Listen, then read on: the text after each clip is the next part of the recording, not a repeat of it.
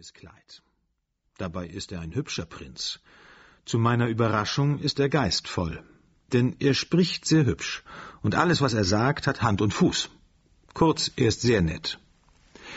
Die Prinzessin ist alles andere als hübsch. Offen gesagt ist sie verboten hässlich. Dabei gut, aber etwas hochnäsig. Wie alle kleinen Geister mag sie die Hofnarren sehr gern. Sie treibt großen Aufwand mit Kleidern und besonders mit Juwelen. Sie hat vier verschiedene Garnituren, eine schöner als die andere. Unter anderem fielen mir Ohrgehänge mit Diamanten auf, so lang, wie ich sie noch nie gesehen habe, von ovaler Form. Alle ihre Damen gehen in spanischer Tracht.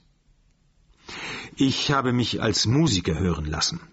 Richter, Buffardin, Quanz, Pisendel und Weiß haben mitgespielt.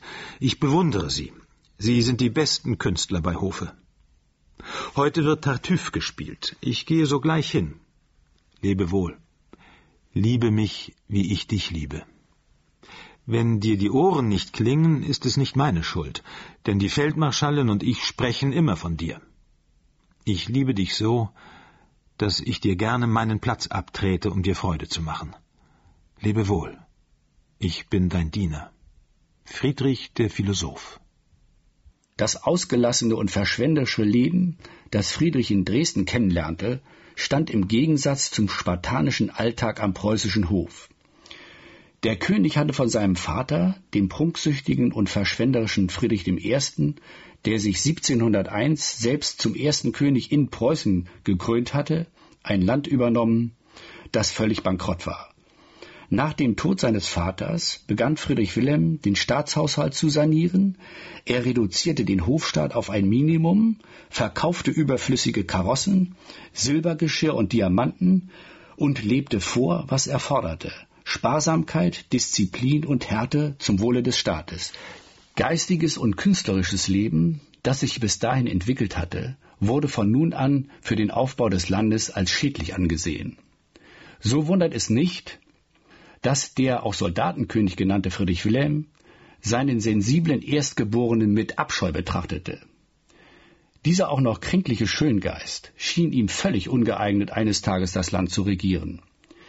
Erniedrigungen und extreme körperliche Züchtigung durch den Vater gehörten deshalb zum Alltag des Kronprinzen. Ende 1728 spitzte sich der Vater-Sohn-Konflikt dramatisch zu, nachdem Friedrich Wilhelm I seine unzweifelhafte Bündnistreue dem österreichischen Kaiser Karl VI. noch einmal bestätigt hatte. Er stellte sich damit gegen die Interessen seiner Frau, deren Bruder, der Kurfürst von Hannover, als Georg II. zugleich auch König von England war. Die politischen Ambitionen der Eltern klafften wie die politischen Blöcke Europas zu diesem Zeitpunkt unüberbrückbar auseinander. Die Königin und ihre beiden ältesten Kinder wollten sich mit dem Habsburger Bündnis nicht abfinden. Durch eine geschickte Heiratspolitik versuchte Sophie Dorothea, den mit den Österreichern geschlossenen Vertrag zu unterlaufen und die Allianz mit England wiederherzustellen. Wilhelmine sollte den englischen Thronfolger, den Prinzen von Wales, heiraten und Friedrich die englische Prinzessin Amalie. Friedrich gefiel diese Wahl und auch Wilhelmine sah sich schon an der Seite des künftigen englischen Königs. Möglicherweise hätte Friedrich Wilhelm seine Tochter sogar den Prinzen von Wales heiraten lassen, da sich die Engländer bereit zeigten, auf jegliche Mitgift zu verzichten. Aber sein Sohn Friedrich sollte auf keinen Fall eine englische Prinzessin ehelichen. Das hätte dem strategischen Ziel der Engländer gedient, den zukünftigen preußischen König von Großbritannien abhängig zu machen. Seit das Projekt der Doppelhochzeit gescheitert schien, herrschte zwischen dem Soldatenkönig und seinen beiden ältesten Kindern ein äußerst gespanntes Verhältnis. Die Situation eskalierte, als der König im Mai 1730, während er gerade am Kindbett seiner Frau saß, vom österreichischen Gesandten Graf von Seckendorf erfuhr, dass der Kronprinz auf Betreiben seiner Mutter heimlich an die Königin von England geschrieben und ihr auf das Feierlichste geschworen hatte, sich niemals mit einer anderen als einer englischen Prinzessin zu vermählen. Friedrich Wilhelm verlor vollends die Fassung und schlug rasend mit Faust und Stock auf Friedrich ein. Zwischen Vater und Sohn herrschte von nun an offener Hass. Und Friedrich sah nur noch die Möglichkeit, dieses Hundeleben, wie er es selbst nannte, auf die eine oder andere Weise zu beenden. Er bat seinen Vertrauten, den jungen Leutnant Hans Hermann von Katte, um Unterstützung und entschloss sich zur Flucht nach England. Der tragische Ausgang der Geschichte ist bekannt. Die Fluchtpläne wurden verraten. Friedrich Wilhelm ließ den Kronprinzen und von Katte Anfang August 1730 verhaften. Wilhelmine als mutmaßliche Mitwisserin wurde im Berliner Schloss arrestiert. In Todesangst verbrannte sie nun sämtliche Briefe, die ihren Bruder und sie hätten gefährden können. Vom Vater wegen ihrer möglichen Mittäterschaft malträtiert, lebte Wilhelmine wochenlang in Angst um ihren Bruder, der inzwischen als Staatsgefangener in der Festung Küstrin inhaftiert worden war. Im September 1730 erreichte sie endlich sein erster Brief.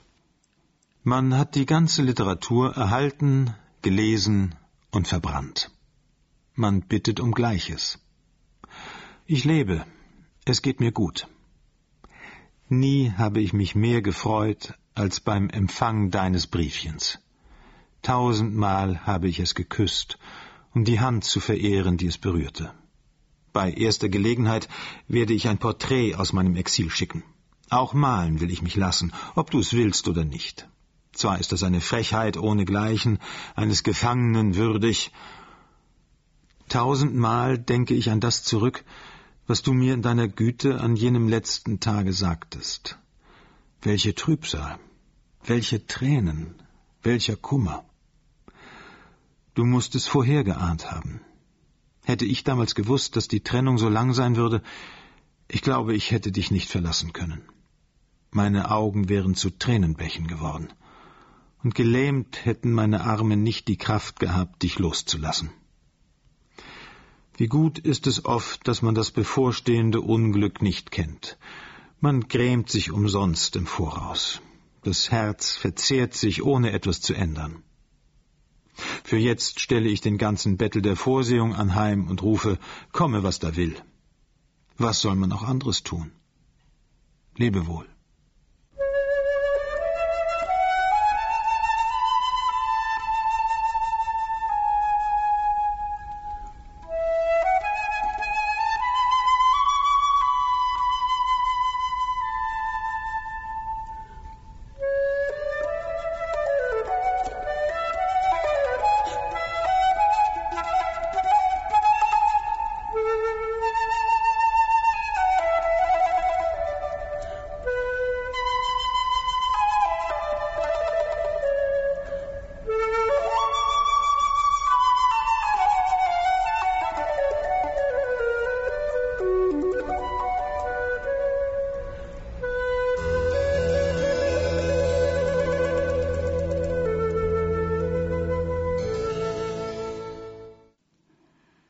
Friedrich, der in Küstrin unter strenger Aufsicht lebte, verbrannte die Briefe seiner Schwester sofort, nachdem er sie gelesen hatte.